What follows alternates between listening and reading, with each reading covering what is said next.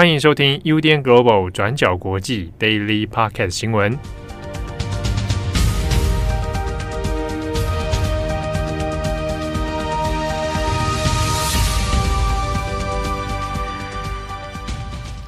Hello，大家好，欢迎收听 UDN Global 转角国际 Daily Podcast 新闻。我是编辑会议，我是编辑牧宜。今天是十一月七号了，星期一。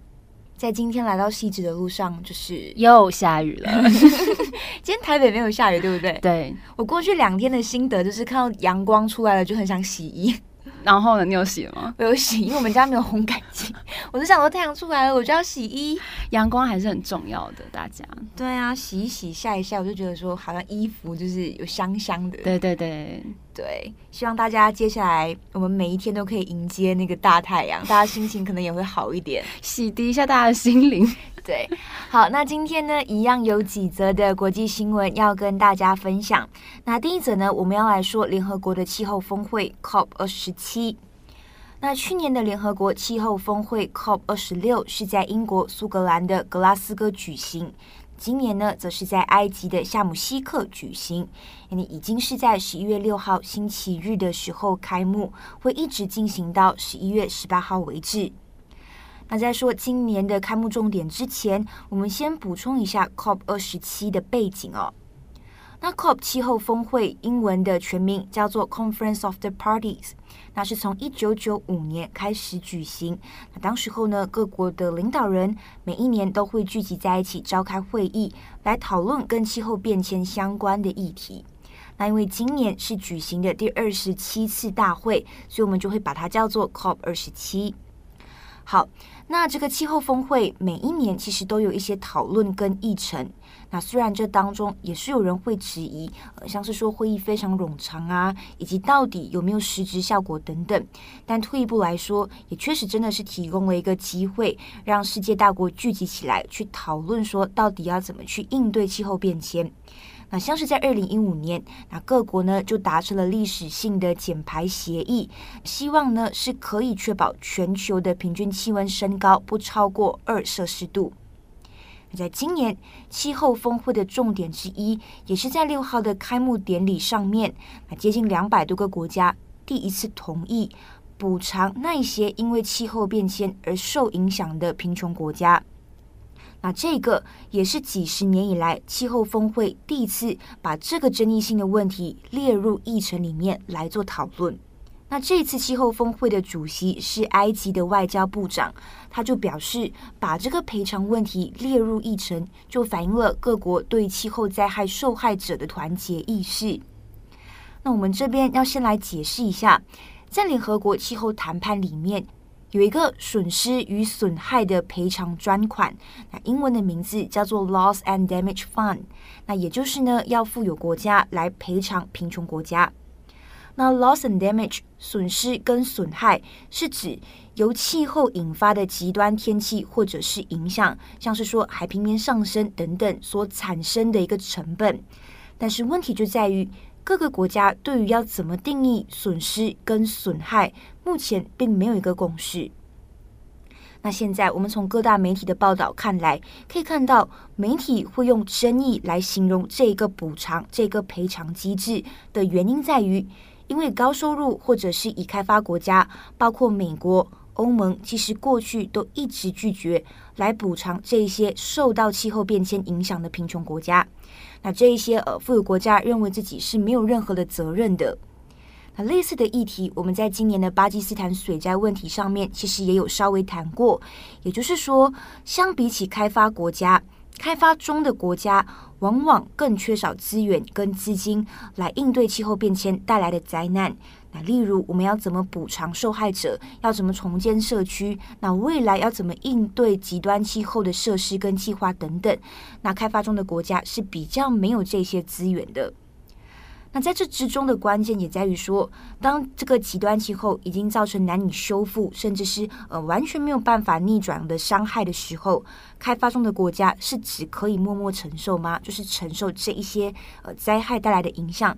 但与此同时，那一些碳排放的大国们、高收入的国家们，呃，享有经济红利，但是他们其实也正在伤害地球，但他们就不用负上任何的责任或者是赔偿吗？那这个议题其实过去几年来一直是有被讨论的。那但是呢，这一些大国们、已开发的国家们，其实过去都一直采取忽略的态度。那一方面，他们其实也是担心，万一先例真的一开，是不是真的要无止境来赔偿，还有支付这些受灾国家？而且，如果真的赔偿了，开发中的国家其实也有治理不善的问题，也就是说，流入的资金可能也不会全数投入救灾，那到最后呢，可能就会变成政府贪腐的工具哦。好，那其实，在去年的这个气候峰会 COP 二十六的这个峰会上面。也有关于赔偿机制的讨论，但是焦点基本上都在减少碳排放的议题上面。那在今年，在赔偿机制上面之所以会有突破，那也是因为大国们面临越来越多的压力。那其中之一就是我们刚刚提到的巴基斯坦大水灾。那这场大水灾非常的严重，它到最后是造成几十万人流离失所，而且造成超过三百亿美元的经济损失。那现在呢，虽然各个国家确实把相关的补偿问题都已经列入呃气候峰会的议程里面了，但是执行上面也相对复杂。那也就是说，如果今天各国真的已经同意来设立这个损失与损害的赔偿专款，就需要讨论这些资金到底要从哪里来。那富有国家应该支付多少钱？那哪一些国家或哪一类的灾难才有资格获得赔偿？等等这些细节，目前呃还是需要被讨论的。那现在的问题也是。各个国家们现在就是因为俄乌俄战争，所以国内面临的通膨压力都非常的大，所以他们现在呢，其实倾向先把资金放在国内里面使用。那有没有余裕，或者是有没有多余的资金来设立这个赔偿的专款，是需要再被讨论的。所以，我们整体来看哦，各个国家在气候峰会上面，虽然是对于讨论这个赔偿问题是持有开放的态度的。但是呢，对于设立这个赔偿专款还是非常的谨慎。那现在 COP 二十七呢是会持续进行到十一月十八号，后续如果有新的进度或者一些新的突破，我们也会在 Daily 上面持续跟大家更新。好，我们第二则来继续看看马斯克、推特还有美国矽谷。我们上周五的 Daily 有提到，马斯克预备在当天要把一半的推特员工全部裁员裁掉。那这个政策也确实在上星期五实施下去了。其实我们可以从新闻上看到，全世界都很关注马斯克买下推特，然后要开除一半员工的这个消息哦。就连联合国的人权事务高级专员办事处，他们也在关注这件事情。像是人权事务高级专员蒂尔克，他就说，他觉得推特的管理阶层需要了解最近的风波对推特内部造成的危害，那也需要采取一些措施来解决这些问题。那蒂尔克也呼吁马斯克说，他在领导推特的时候，一定要确保人权是管理的核心之一。好，那在推特七千多个员工里面，现在已经有一半以上的员工离开公司了。那有些外媒就把马斯克比喻成电影《复仇者联盟》里面的反派角色萨诺斯。那在《复仇者联盟》里面，萨诺斯是用一个弹指把宇宙一半的生命全部都瓦解掉。那所以有一些外媒的报道也说，马斯克也是在一个弹指的瞬间，把推特的员工直接灭了一半。那马斯克在十一月五号也发文解释了他裁员的决定。他说，当一间公司很不幸的每一天亏损超过四百万美元，那他没有别的选择，只能这么做了。那他说，每天亏损的四百万美元，如果换算成台币的话，等同于每一天大概亏损了一点二八亿台币这么多。好，那马斯克一买下推特之后，第一个 fire 的人就是推特的 CEO 杰克多西，那他也是推特的创办人之一。那事实上，有不少推特的员工都责怪杰克多西哦，说他不应该让马斯克买下推特。那杰克多西他也在十一月五号出来回应了，他在推特上发表了一篇道歉文，说他有意识到非常多人现在对他非常的生气，也不谅解他的决定。那他也觉得推特现在走到这样子的情况，他确实必须要负责任。那他也承认说，整间公司的规模实在是膨胀得太快了，他也为这件事情正式的道歉。那除了大规模裁员之外，推特同时也计划要启动一个叫做 Twitter Blue 的升级跟收费计划。那这个新的 Twitter Blue 是推特的官方认证。它有一点点类似 Facebook 的蓝勾勾的概念哦。通过这样子的 Twitter Blue 的这个用户，也可以在推特上发表长度更长的影片，那看到的广告也会相对的比较少。但是因为美国其中选举马上就要登场了，很多人担心说会有有心人士用这个 Twitter Blue 的认证服务来散播一些有关于选举的假消息。所以，推特目前已经决定要延到其中选举之后再来推出。那但是日期目前是还没有公布的。好，那我们更新完推特之后呢，我们也进一步来看看整个美国科技业目前普遍遇到的问题。其实不只是推特，像是 Facebook 的母公司 Meta 最近也有大规模的裁员计划。那这次的裁员计划也是创立十八年以来最大的规模，预计会受影响的员工也是高达上千位。那虽然 Meta 这次裁员的比例没有推特裁员一半这么多，但是 Meta 的员工人数总共有八万七千多人这么多，所以预计在这波戏骨裁员潮里面，Meta 失业的员工人数可能会是最多的。那事实上，在疫情期间，因为大多数的人都需要在家里上班啊，跟上课，所以这三年来对于网络还有社群平台的需求是比疫情以前来的更大的。那在疫情之中，也有很多大型的科技公司反而都大量的招募新血，像是 Meta 就在疫情一开始的两年招了超过呃两万七千位的新的员工。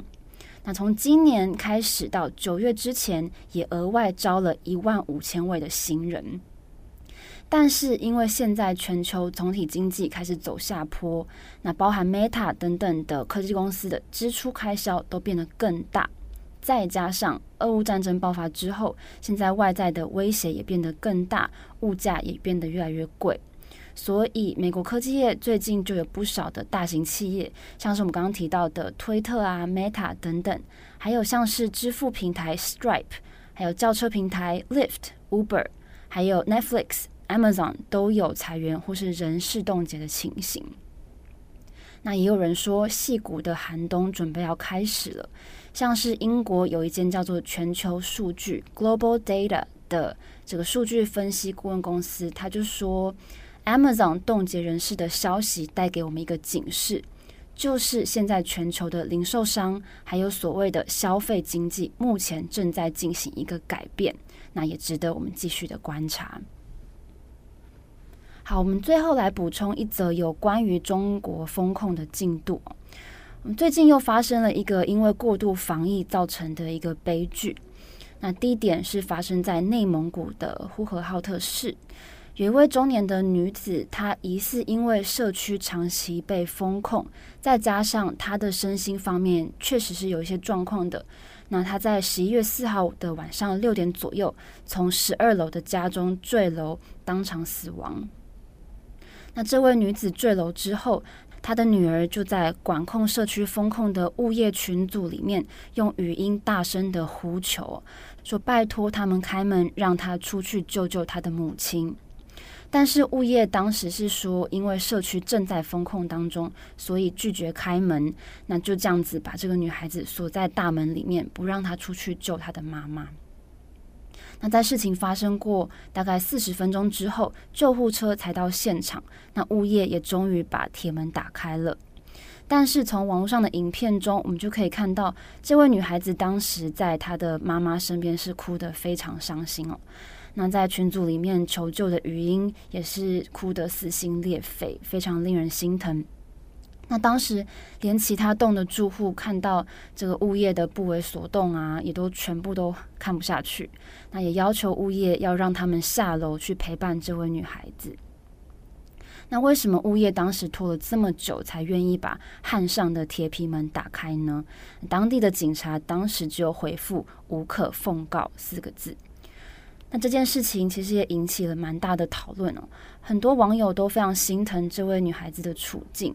那也有很多人觉得，在这种风控状态之下，任何人的身心状态都有可能受到影响，更何况是本身就有一些像是自杀的倾向啊，或是需要得到特殊帮助的人。那这件事情发生之后，也更透露出官方对于风控中的突发事件，确实是严重的缺乏敏感度的。那还有要让这个物业来进行风控的。呃，社区管理到底在工作流程上可能会出什么样的问题？特别是像这种危及生命安全的紧急情况里面，民众到底有没有权利可以自己来采取措施来自救或是来避险呢？那关于这些相关的讨论，那我们今天的过去二十四小时也会做相关的分析跟讨论。那也欢迎到我们的官网来阅读，那也欢迎听友告诉我们你们的想法。那今天 Daily 的最后呢，我们来补充一下以色列的大选哦。那因为上周有听友来讯提醒说，在国会议席上面有说的不够精确的地方，那我这边也再次补充最新的资讯来解释清楚。你在上一周的以色列大选，我们主要是跟大家介绍选举的背景，还有极右翼政党的崛起。我们提到，纳坦雅胡领导的阵营利库德集团，还有其他的宗教政党右翼联盟，合计一共拿下六十四个国会议席。那拉皮德的中间派阵营是拿下五十一个国会议席。那在这之中，纳坦雅胡领导的执政阵营里面，他的利库德集团，或者我们也叫做联合党，是一共拿下三十二个席位，成为国会的最大党。那另外呢，就是这一次大选最受到瞩目的极右派联盟宗教锡安主义者党是拿下十四个席位，那以及最后还有两个右翼联盟，那分别是沙斯党还有联合妥拉犹太教各拿下十一个，还有七个国会议席。那在上个星期，我们是把这两个右翼联盟合在一起讲了。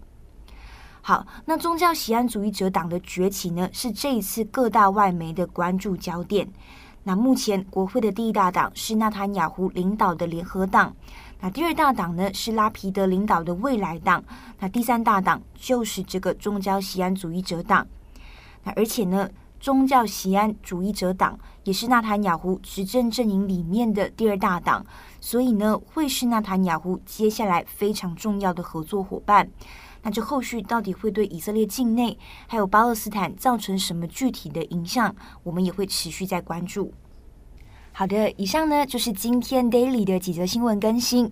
那节目的最后要跟大家分享一件事情，就是在上个周六，转角国际主编林奇浩 （A.K.A. 转角 Akira），A.K.A. 七号哥哥，他很多名声，他在那个呃。台北师范大学就有一场 TED 的演讲，就是呃学生们就邀请我们去做演讲，然后七号在星期六那一天就就是精心打扮，然后分享了做国际新闻的一些想法，对，帅帅的上台分享，那我们也都在台下听，对对对，结果那天呢就有听友好像特地到 TED 就是现场来，对对对，来听七号演讲，嗯、在这边也谢谢当天就是到场的听友们，对，还有在线上收听的所有听友。对，就是谢谢你们那天就是 支持我们，然后也有来听就是 Akira 的演讲。对，虽然只有十八分钟，但是我觉得虽然只有十八分钟而已，可是我自己觉得内容还蛮扎实。对，老师说，这十八分钟的演讲，我们也蛮精心在准备的。主要也是说，因为面向的大部分是呃大学生，对所以我在考虑说，到底什么样的内容比较适合，然后以及就是可以传达一些我们的想法。但是从观众的提问环节里面，其实也可以看到大家关注的议题，大致上也就是说，呃，资讯焦虑的问题，对，还有怎么就是去。化解情绪嘛？对，还有媒体试读等等，嗯、就是类似这一些问题。对，我觉得当下我们在那个 Q&A 的时间，我记得跟呃七号搭档的是小热唱王燕之，嗯嗯然后我觉得他们搭配也很有趣。对对对，希望之后可能在做呃国际新闻的一些想法，或者是编辑们之间的讨论，也可以更多的跟呃大家来做分享。所以在今年，我们也才特别开了这个查阅编辑记录的一个新的单元，对单元、嗯、来跟大家做介绍。今天突然间脑海里面一直想不到词，哎，你说单元这两个字吗？对啊，一直脑海一片空白。我觉得可能是我们早上在整理 daily 的时候，真的就是今天资讯量有点大。对对对，好，有可能，有都把一切献给 daily 的内容了，很会讲。嗯、好啦，祝福大家有一个美好的星期一。我是编辑会议，我是编辑木仪，我们下一次再见，拜拜，拜拜。感谢你的收听。如果想知道更多资讯，请上网搜寻 UDN Global 转角国际。